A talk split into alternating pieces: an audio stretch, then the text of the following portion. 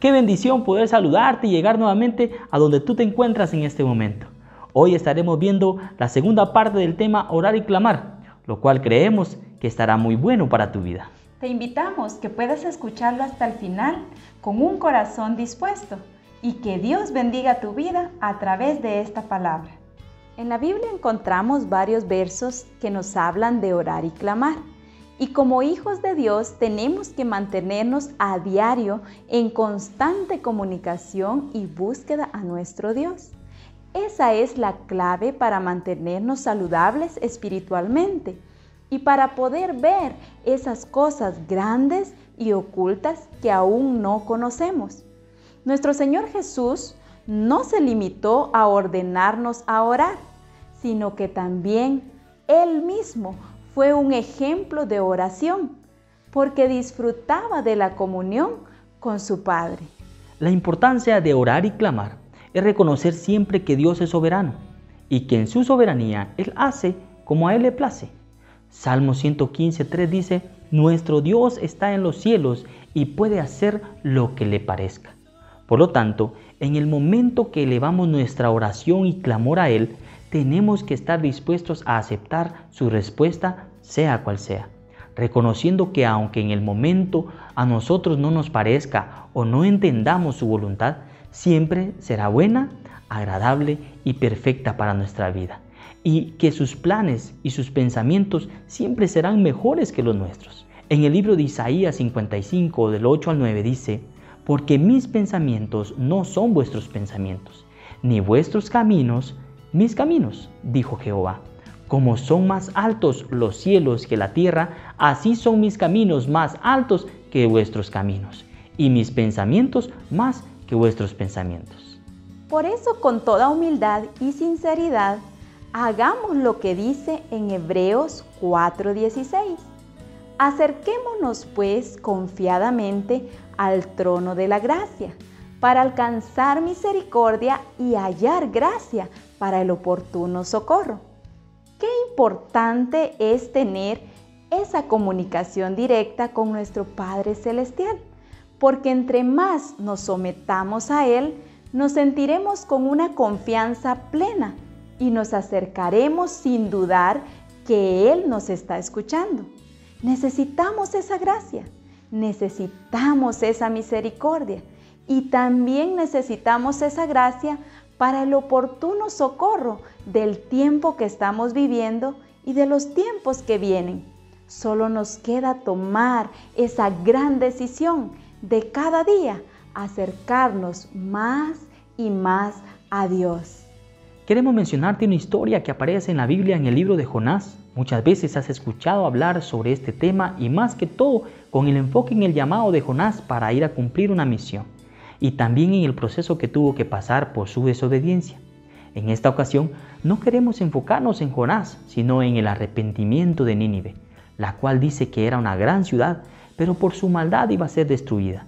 Y en el libro de Jonás, en el capítulo 3 y verso 6 en adelante, podemos ver la actitud del rey de Nínive al enterarse del mensaje que el Señor envió a través de Jonás, que en 40 días toda la ciudad iba a ser destruida y tanto el rey como todos los habitantes de la ciudad creyeron y reconocieron que estaban en pecado y se arrepintieron. Hicieron duelo, clamaron a Dios con todas sus fuerzas, poniéndose todas las personas en ayuno y oración, desde el más grande hasta el más pequeño. También sus animales no probaron agua ni alimento para que Dios lo respondiera. ¿Y cómo no tocar el corazón de Dios de esa manera? Dios les perdonó y desistió de destruirles queremos compartirte un pequeño testimonio. Nuestro hijo mayor al nacer traía un lagrimal de su ojo tapado y fue algo con lo que tuvimos que lidiar por un tiempo. El pediatra me había dicho que a muchos niños que traen ese mismo problema se les destapan el transcurrir de su primer año, pero a otros no, y hay que hacerles una cirugía para poder corregir el problema. Me dejó unas instrucciones de lo que yo tenía que hacer con él, pero no mejoraba del todo. A los seis meses lo llevé a su cita de rutina, pero su ojo le había empeorado. Se le miraba más chiquito y le lloraba mucho. El pediatra me dijo, hay que lavarle su ojo más veces en el día y aplicarle unas gotas. Y si con eso no mejora, seguro hay que operarlo cuando cumpla un año. Recuerdo que yo regresé a casa tan cargada y angustiada que le dije a mi esposo, no me imagino a mi hijo tan pequeño tener que pasar por un proceso quirúrgico. Y no que fuese tan grande quizá, pero yo no quería que eso pasara. Así que esa noche con desesperación pedimos oración en la iglesia a unas hermanas. Nosotros en casa ya habíamos orado muchas veces por él, pero tal vez no con esa intensidad, desesperación y angustia como lo hicimos ese día. Y en ese momento, a través de una hermana, el Señor me dio una palabra profética, la cual recuerdo como si hubiese sido ayer, en la cual el Señor me dijo, no te preocupes más por tu hijo, porque yo estoy en control. Esto lo hice para aumentar tu fe, pero tranquila, porque el milagro ya está hecho. Aún lo que tus ojos no han visto, yo ya lo hice. Solo cree y descansa en mí. Increíble cómo esta palabra de Dios vino a darme paz y confortar mi vida. Salimos de la iglesia y le dije a mi esposo, yo a un doctor ya no lo visito por este problema. Y oré al Señor y le dije, Padre, tú ya hablaste, lo harás hoy, mañana, pasado o cuando tú quieras hacerlo, pero yo esperaré en ti. Y como su ojo le pasaba segregando líquido, aún por las noches, siempre en las mañanas cuando despertaba, lo tenía pegado. Y se lo tenía que lavar para que él lo pudiera abrir. Pero fue increíble ver cómo al otro día, después de que oraron en la iglesia y el Señor me dio esa palabra, la inflamación que tenía en el ojo había disminuido. Yo oré por él y le dije, Padre, gracias porque tú ya hablaste y ese milagro, aunque yo no lo vea, tú ya lo hiciste, porque tú no dejas nada a medias.